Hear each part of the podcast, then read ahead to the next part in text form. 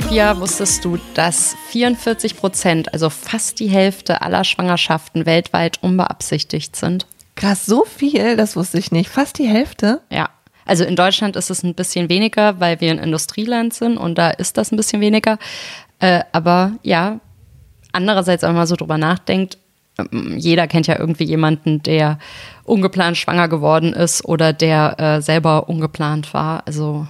Ja, das stimmt. Aber gut, Nele, dann ist es ja perfekt, dass wir in dieser Folge über Verhütung reden. Und damit herzlich willkommen zu einer neuen Folge von Nackt und Neugierig. Nackte Fakten, neugierig nachgefragt.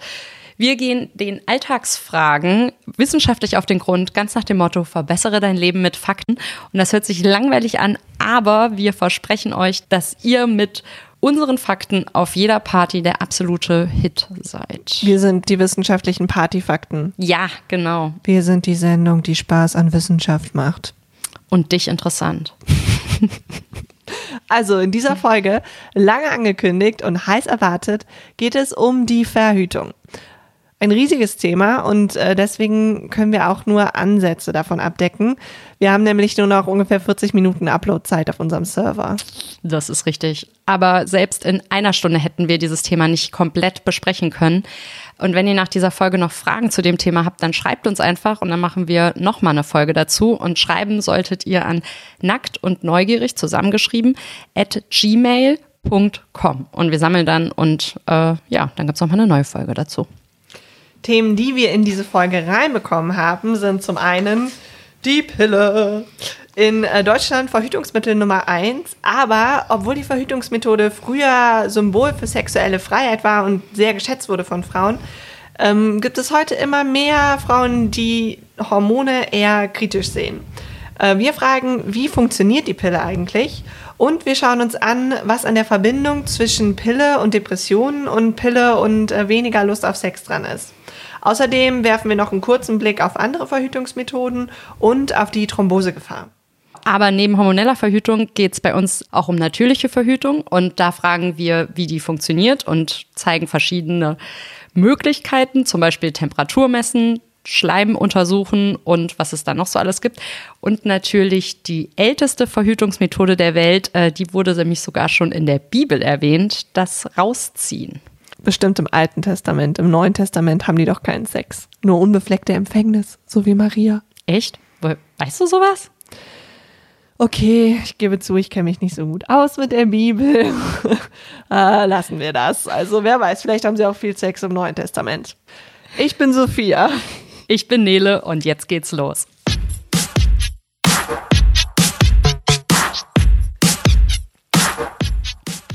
Die Antibabypille oder also kurz einfach die Pille, kennt ja mittlerweile jeder auch, die ist seit den 60er Jahren in den Industrienationen das am weitesten verbreitete Verhütungsmittel. Yay! Und ähm, egal wie, wir werden später auch noch sehr kritisch drauf gucken, aber was man vielleicht mal festhalten sollte, für die Emanzipation hat die Pille eine Menge gute Sachen gebracht. Wow! wow. Ein Hoch auf die Pille, hier zumindest einmal, tata. Ähm, und sie ist auch wirklich ziemlich sicher. Der Pearl-Index, das ist eine Angabe zur Effizienz und Sicherheit von Verhütungsmitteln, die liegt bei der Pille bei 0,3. Und 0,3, das heißt, dass von 1000 Frauen, die ein Jahr lang die Pille nehmen, nur drei schwanger werden. Und das ist wirklich wenig. Obwohl die Pille extrem weit verbreitet ist, wissen trotzdem nicht alle Frauen, die die Pille nehmen, wie die genau funktioniert. Das hat eine Umfrage gezeigt und sogar, dass auch Frauen, die die Pille nehmen, nämlich junge Frauen nehmen in Deutschland so 90 Prozent die Pille ungefähr. Und trotzdem wissen über 50 Prozent nicht, dass die Pille den Eisprung verhindert, also die Kombipille. Was nicht heißt, dass diese Frauen dumm sind, sondern dass sie halt einfach nicht richtig informiert werden. Das ist aber auch kompliziert, weil nicht jede Pille verhindert ja den Eisprung. Also die Kombipille, die enthält zwei Hormone, einmal Östrogen und Progesteron und das verhindert den Eisprung. Das haben wir auch in unserer Folge über Menstruation erklärt. Ähm, dann gibt es neben der Kombipille ja noch die Mini-Pille und die Mini-Pille, die enthält nur Progesteron und die verhindert nicht den Eisprung, sondern deren Auswirkung ist, dass sich der Schleim am Muttermund verdickt und da, dadurch können die Spermien nicht mehr durch den Muttermund durch und dadurch wird man dann nicht schwanger. Das stimmt. Wichtig für den Eisprung ist das Östrogen. Wenn man eine Kombipille nimmt, dann wird dem Körper mehr oder weniger so eine Schwangerschaft vorgegaukelt. Dadurch werden die Hormone dann alle so eingestellt, dass kein Eisprung mehr stattfindet und man halt auch nicht schwanger werden kann. Als die Pille ursprünglich auf den Markt kam, war das noch so ein richtiger Hormonkracher. Heute ist das besser, die Hormonkonzentrationen sind geringer, aber trotzdem sind gefühlt immer mehr Frauen unzufrieden mit der Pille. Und die Berichte über Depressionen und Probleme mit Sex oder Probleme mit Lust auf Sex werden halt immer mehr. Hm. Also als ich jetzt für die Recherche mal ähm, Pille gegoogelt habe und dann in das Suchfenster äh, Pille eingegeben habe, da kam dann bei dem Autofill-In Pille absetzen direkt an dritter Stelle. Was kam da vor? Pille danach und Pille vergessen. Dann wären wir wieder bei den 44 Prozent ungewollte Schwangerschaften. Ja, genau. Es ist ja auch so, also mittlerweile ist Verhütung ja irgendwie auch so ein Thema, über das man auch mal so Smalltalk-mäßig reden kann. Und auf jeder Party, finde ich, sagt dir irgendjemand, dass er, also sie, in den meisten Fällen sie, Probleme mit der Pille hat. Äh, ja, bei mir ist das auch so, aber ich weiß nicht, ich bin ja hormoneller Verhütung jetzt auch nicht so positiv gegenüber eingestellt und deswegen dachte ich mir, vielleicht ziehe ich das einfach an. Also, dass, die, dass du die negativen Eindrücke mehr wahrnimmst? Ja. Okay. Filtern. Na, kann schon sein, ne? Also du nimmst die Pille ja nicht, ne? Nee, genau. Ich habe die Anfang 20 mal drei Monate lang genommen. Ich glaube, es war so eine Mini-Pille, aber ich weiß es nicht mehr so genau. Ist ja schon was länger her. Äh, ich habe die damals abgesetzt, nicht wegen Depressionen, sondern weil ich halt ständig Schmierblutungen hatte und weil ich mir halt so dachte, ey, ich habe echt keinen Bock, irgendwie den halben Monat Tampons zu benutzen, weil es irgendwie so viel blutet. Und ähm, außerdem war ich aber, also ich war schon auch dauernd am Heulen. Was? Ja, und zwar bei echt unnötigen Sachen, so irgendwie so Bus verpasst, Weltuntergang. Und der Bus ist da halt auch echt oft gefahren, wo ich gewohnt habe, so alle fünf Minuten. Und ich stand dann halt so heulend an der Bushaltestelle und dachte mir, oh Gott, alles ist scheiße. Aber du bist doch auch sonst gar nicht so ein Heuler. Ja. Das mit, stimmt. mit Pille schon, mit ohne Pille schon, nein. Aber, aber gut, halt persönliche Erfahrung ist halt keine Wissenschaft und vielleicht war ich einfach insgesamt gestresst und deshalb nah am Wasser gebaut und habe das jetzt so rückwirkend nur darauf projiziert. Naja, aber es gibt ja schon wirklich viele wissenschaftliche Studien, die eine Verbindung zwischen Depression und hormoneller Verhütung zeigen. Also eine Studie, die richtig viel Aufmerksamkeit bekommen hat, die ist aus Dänemark, aus dem Jahr 2016, also auch relativ neu. Und das ist die größte Studie, die es bisher zu dem Thema gab. Da wurden die Gesundheitsdaten von über einer Million jungen Dänen gesammelt. Und das über den Zeitraum von 13 Jahren, also wirklich, wirklich lang und wirklich viele Frauen. Und die Auswertung der Daten hat gezeigt, dass Frauen, die eine Kombipille nehmen, mit einer 23 Prozent höheren Wahrscheinlichkeit Anti Antidepressiva nehmen als Frauen, die nicht hormonell verhüten. Und mit der Mini-Pille war die Wahrscheinlichkeit sogar um 34 Prozent höher. Also das heißt, du hast gesagt, du hast damals die Mini-Pille wahrscheinlich genommen. Also die Wahrscheinlichkeit war noch höher. Das war doch die Pille. Schon, also man, kann schon sein, ja. Ich höre das wirklich auch oft. Oder also als ich, ich habe die Pille auch relativ lange genommen und bei mir war es immer so, und ich habe mich dann auch mit Leuten mal darüber oder anderen Frauen drüber unterhalten. Und dann meinte eine Frau zu mir, ja, sie hat auch über 13 Jahre die Pille genommen und das war so, 13 Jahre verlief ihr Leben einfach gerade. Es gab keine Höhen, es gab keine Tiefen. Und ich habe dann so drüber nachgedacht und dachte, ja, stimmt, genau so war es. Es gab keine Höhen, es gab keine Tiefen, es war alles immer so okay. Bei mir gab es halt viele Tiefen dann zu der Zeit, vor allem an Bushaltestellen. Wenn Sie die Pille nehmen, halten Sie sich fern von Bushaltestellen. Genau.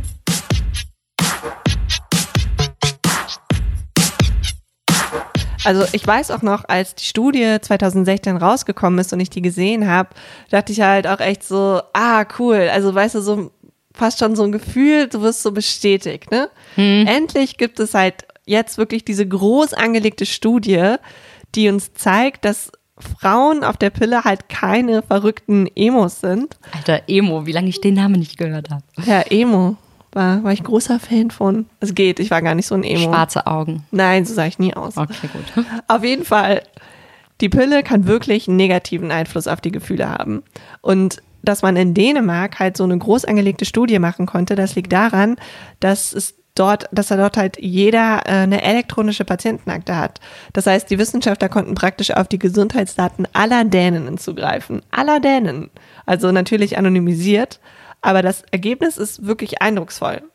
Obwohl man natürlich trotzdem im Kopf behalten muss, dass die Daten nicht zeigen, dass die Pille direkt für die Depressionen oder psychische Probleme verantwortlich ist, sondern die zeigt nur, dass die Wahrscheinlichkeit, dass du die, dass du Antidepressiva nimmst, ist höher, wenn du auch die Pille nimmst. Also es ist kein, keine direkte Ursache-Wirkung. Ja. Es ist nur eine Korrelation. Aber, also das stimmt. Andererseits ist es ja wirklich eine große Zahl an Daten in der Studie und das finde ich dann schon aussagekräftig. Und ich finde, es zeigt auch wirklich, wie praktisch eine elektronische Gesundheitskarte ist, die in Deutschland ja durch Lobbygruppen anscheinend immer noch ganz gut verhindert wird. Datenschutz. Datenschutz. Ich kenne mich damit nicht so aus. Ich möchte da keine, keine, keine Meinung zu äußern. Nele anscheinend schon. Auf jeden Fall, ich, also ich denke schon auch, dass äh, die große, also ja klar, also die große Zahl der Daten, die macht die Studie schon aussagekräftig. Ähm, und es waren auch noch zwei andere, also Ergebnisse aus der Studie, die sich bei mir besonders eingeprägt haben. Und das ist zum einen, dass Teenager nochmal anfälliger dafür sind, dass die Pille negativ die Stimmung beeinflusst. Das heißt, und viele Frauen nehmen die Pille ja relativ jung. Aber was auch interessant ist, ist, dass die Alternativen, die Frauen oft vorgeschlagen werden, gerade weil sie Probleme mit der Pille haben, wie zum Beispiel Depressionen, und die Alternativen wie zum Beispiel Spirale oder Pflaster oder Ring, dass es bei denen halt sogar noch wahrscheinlicher ist, dass man gleichzeitig auch Antidepressiva nimmt, zumindest laut dieser Studie in Dänemark. Das hat mich auch echt überrascht, also mit der Spirale, weil äh, das Sp das Argument für die Spirale oder den Ring ist ja auch immer, dass das Hormon da lokaler wirkt und eben nicht bis ins Gehirn hineingeht. Aber also im Prinzip kann das ja auch nicht stimmen, weil die Abläufe des Zyklus und die gesamte Hormonregulation ja im Gehirn gesteuert wird. Genau, und äh, das wissen wir aus der vorletzten Folge, in der wir uns den Zyklus und die Periode angeschaut haben, wie sie normalerweise und natürlicherweise ablaufen. Da besprechen wir dann halt auch, wie die Hormone hoch und runter gehen und wie die sich gegenseitig beeinflussen. Äh, und es gibt auch eine von mir selbst gemalte Grafik dazu. Wunderschön. Sie sieht wirklich ganz gut aus. Sie ist ganz okay, aber ich bin halt kein großer Künstler. Äh, auf jeden Fall, die Grafik findet ihr auf Instagram. Äh, da findet ihr uns unter nackt und neugierig. Alles zusammen ein Wort.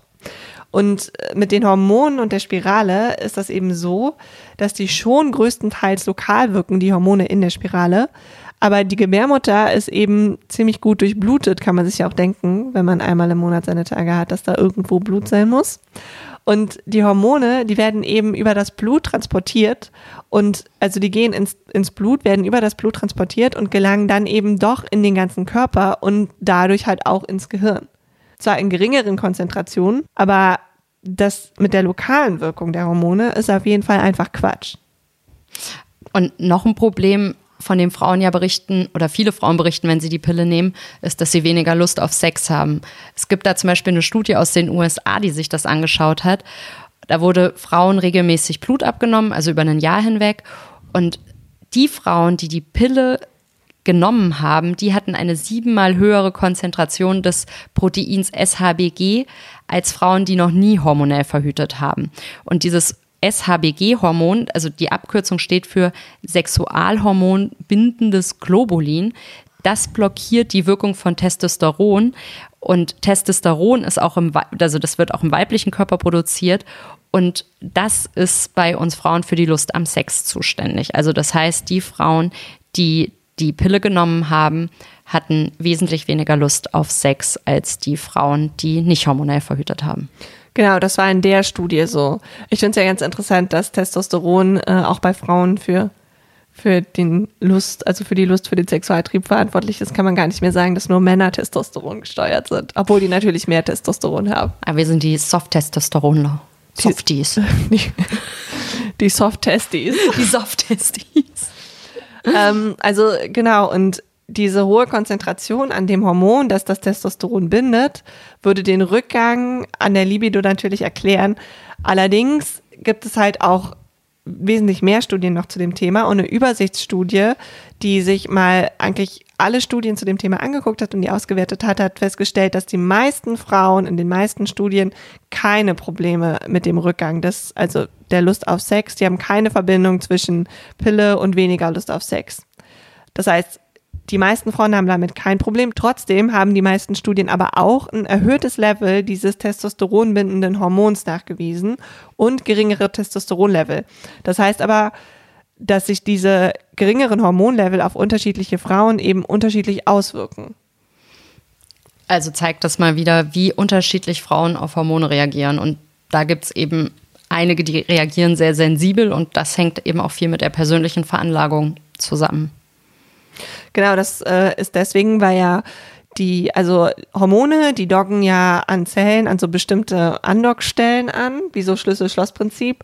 Und das Schloss kann halt durch ganz kleine Änderungen in der DNA verformt sein und dann passt der Schlüssel quasi nicht mehr so gut. Und dann reagierst du halt weniger empfindlich auf das Hormon, während wenn der Schlüssel in das Schloss super toll passt, dann reagierst du halt schon auf ganz kleine Mengen von dem Hormon. Und dadurch kommen dann halt auch diese unterschiedlichen Reaktionen zustande. Und man weiß es aber halt vorher einfach nicht, wie man auf die Pille reagiert. Und insgesamt ist aber halt die Mehrzahl aller Frauen ziemlich zufrieden mit der Pille und hat keine größeren Probleme, beziehungsweise sogar weniger Stimmungsschwankungen. Das gibt es nämlich auch. Zusammenfassend kann man also sagen, die Pille greift, also und auch andere hormonelle Verhütungsmittel greifen grundlegend in unseren Hormonhaushalt ein. Lokale Wirkung gibt es nicht. Ähm, manche Frauen haben mehr Stimmungsschwankungen durch die Pille, die meisten Frauen aber weniger. Und äh, ja, die meisten sind auch ziemlich zufrieden mit hormoneller Verhütung. Plus, und das ist ja auch wichtig in einer Folge, die sich mit Verhütung beschäftigt, hormonelle Verhütung ist und bleibt einfach total sicher. Und es gibt natürlich auch noch unheimlich viele andere Risiken, die mit der Pille in Verbindung gebracht werden. Ähm, wir können jetzt nicht auf alle eingehen. Was wir aber noch besprechen wollen, ist das Thromboserisiko. Genau, da möchte ich nämlich kurz darauf aufmerksam machen, weil bis zu diesem Sommer dachte ich auch, Thrombose, das ist einfach so ein Bluterguss und der geht wieder weg. Nein, ist nicht so. Das ist lebensgefährlich. Und da gibt es zwei Punkte. Einmal gibt es Pillen der neueren Generation, die das Thromboserisiko erhöhen bei Frauen. Und äh, dann ist es auch so, dass die meisten Ärzte nicht gucken, ob man eine genetische Veranlagung für Thrombose hat, was gar nicht so selten vorkommt in Nordeuropa. Ähm, und wenn man diese genetische Veranlagung hat, dann sind, ist hormonelle Verhütung nicht so gut. Also, oder man sollte es vermeiden. Ähm, und ich hatte das diesen Sommer, dass dann rausgekommen ist, dass ich eine genetische Veranlagung habe für Thrombose. Ähm, ich wusste das nicht. Ich habe die Pille damals nicht mehr genommen, aber ich habe sie ganz lange davor genommen und da hat nie mal jemand geguckt. Und wenn mehrere junge Menschen bei euch in der Familie eine Thrombose hatten, dann äh, solltet ihr damit oder mit dieser Information zum Arzt gehen und dann wird auch ein Gentest bezahlt, damit geguckt wird, ob ihr die genetische Veranlagung dafür habt. Bei Nele war das nämlich so, die kam zurück von einer Flugreise und erzählt mir so, sie hat irgendwie Schmerzen im Bein und wir beide so, naja, kann ja nichts so Schlimmes sein, was soll schon Zerrung. sein, Zerrung oder so. Und dann ist sie irgendwann dann halt doch ins, ich weiß noch, dass mir geschrieben, das tut immer noch weh und ich so, ja, dann geh halt mal ins Krankenhaus. Und ich noch so, ja, ach Quatsch, morgen ist vorbei. Und ich so, und dann, dann ist sie im Krankenhaus und irgendwie so, ja, boah, krass, Thrombose, Thrombose. Und ich so, ah gut, Thrombose, wirst schon nicht draufgehen, stell dich nicht so an. Und sie so, oh, der Arzt hat mir gesagt, ich hätte auch sterben können. Und ich so, okay, sorry, ich habe deine Krankheit wohl nicht ernst genug genommen. Also das Ding ist mit der Thrombose, wenn sich dieser Thrombus löst, dann äh, kann es halt einen Hirnschlag geben oder einen Herzinfarkt. Uns war halt beiden nicht so klar, dass man das auch als junger Mensch kriegen kann. Genau. Aber wie gesagt, genetisch und es gibt gewisse Pillen, die äh, das auch fördern. Vorsicht. Und deshalb kommen wir zum zweiten Thema, nämlich der natürlichen Verhütung.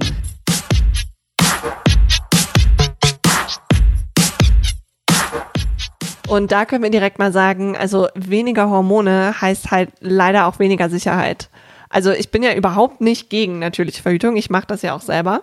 Aber wenn man halt echt so einen sehr unregelmäßigen Zyklus hat oder ein besonders wildes Leben, also good for you, aber ein wildes Leben mit zu wenig Schlaf, viel Stress oder wenn ihr im Schichtdienst arbeitet, dann ist natürliche Verhütung eher nichts für euch. Sophia hat damit kein Problem, die schläft nämlich eigentlich jede freie Minute. Ja, die wilden Zeiten sind vorbei. Mein Leben besteht aus Schlaf und Arbeit. Wie das von jedem guten Erwachsenen. Äh, daher aber auch mein jugendliches Aussehen. Wie Iris Berben. Nur ja. ein bisschen jünger. Nur ein bisschen jünger, ja. Straffe Haut, viel Schlaf, viel Wasser.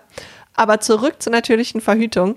Äh, es gibt da ja verschiedene Methoden. Ähm, einzeln sind die alle jeweils nicht so sicher, aber wenn man mehrere kombiniert und bei der Durchführung ordentlich Disziplin an den Tag legt, dann hat man schon eine ganz gute Sicherheit. Eine ganz grundlegende Form der natürlichen Verhütung ist die Körpertemperatur zu messen und das direkt nach dem Aufwachen.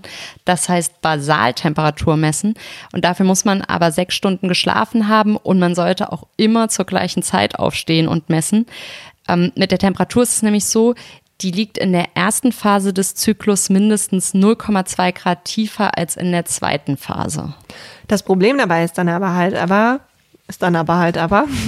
Das Problem dabei ist aber, die Temperatur steigt erst in den Stunden nach dem Eisprung. Und man trägt das ja dann so auf und dann sieht man so, uh, okay, sie ist angestiegen. Das heißt, der Eisprung war. Aber dann ist es halt eigentlich schon zu spät fürs Verhüten. Und Spermien können ja auch so um die drei Tage im weiblichen Körper überleben. Das heißt, man muss eigentlich schon ein paar Tage vor dem Eisprung anfangen, Kondome beim Sex zu benutzen. Und deshalb ist es halt auch sicherer, die Basaltemperatur in Kombination mit der Billings-Methode zu verwenden. Und bei der Billings-Methode schaut man sich den Ausfluss an, der aus der Scheide kommt. Denn der verändert sich auch kurz vor dem Eisprung und zum Eisprung.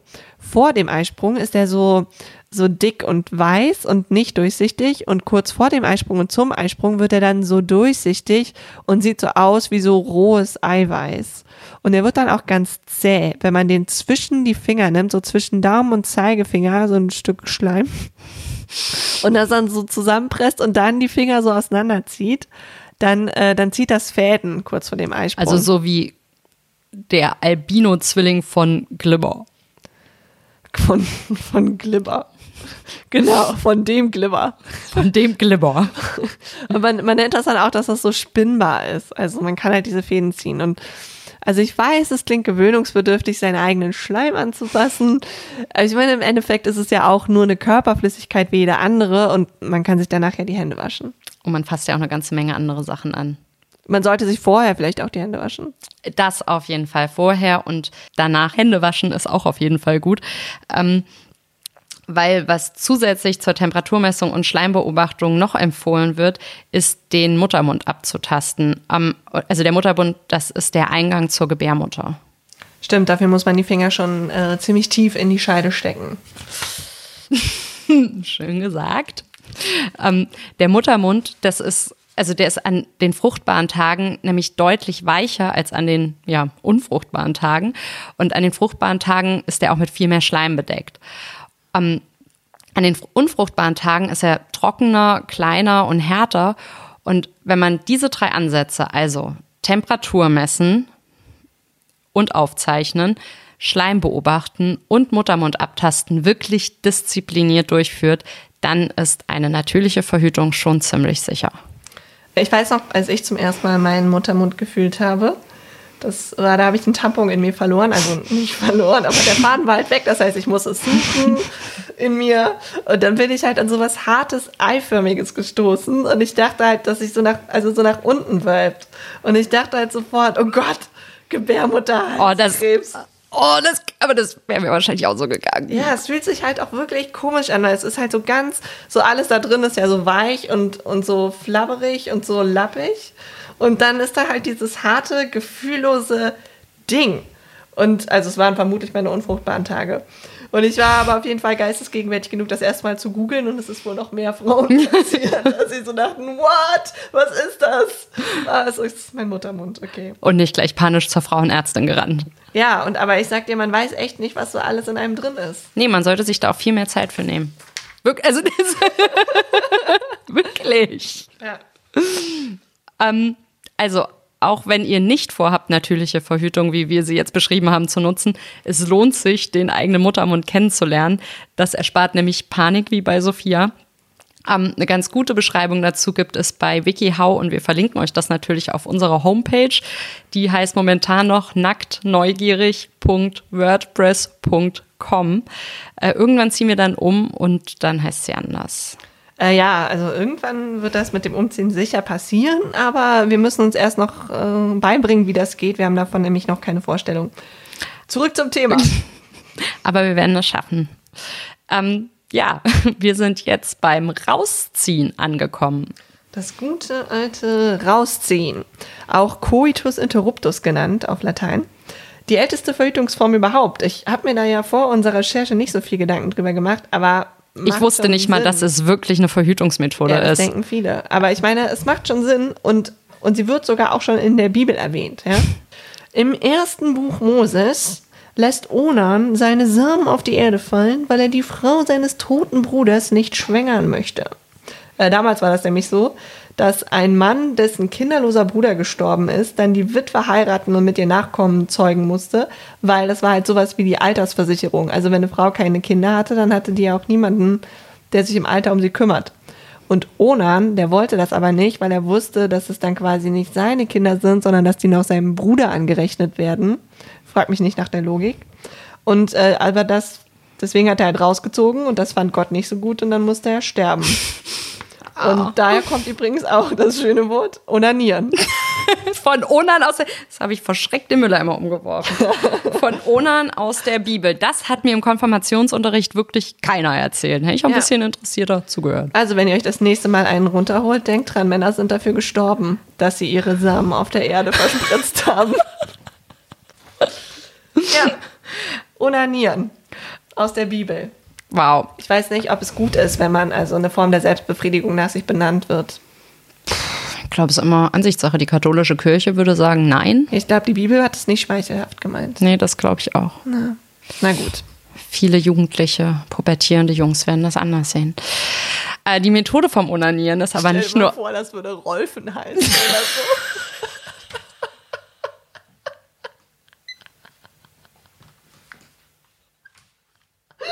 Hast du heute schon geräumt?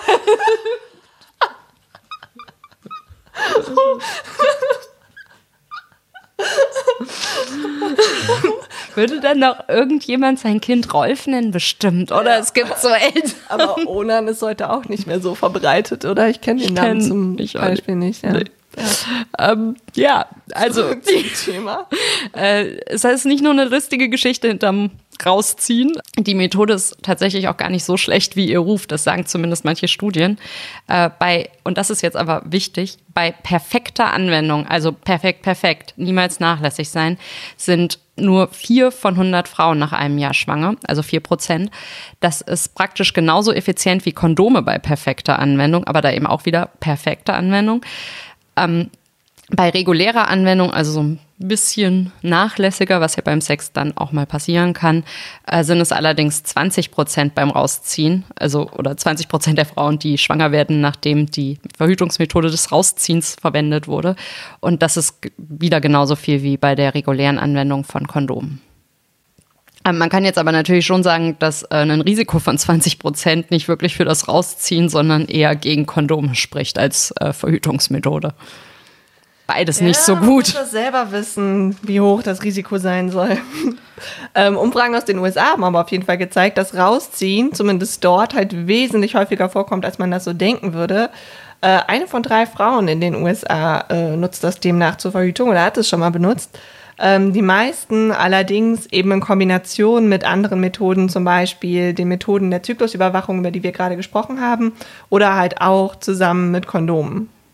Und also den meisten Menschen ist wie dir auch gar nicht so klar, dass Rausziehen überhaupt eine Form der Verhütung ist. Ja, im, im, hier im Sexualaufklärungsunterricht wurde das nicht als Verhütungsmethode gezeigt. Ja gut, ich meine, es ist halt auch nicht so sicher gegen Sexualkrankheiten, also eigentlich gar nicht so, ne? Ja.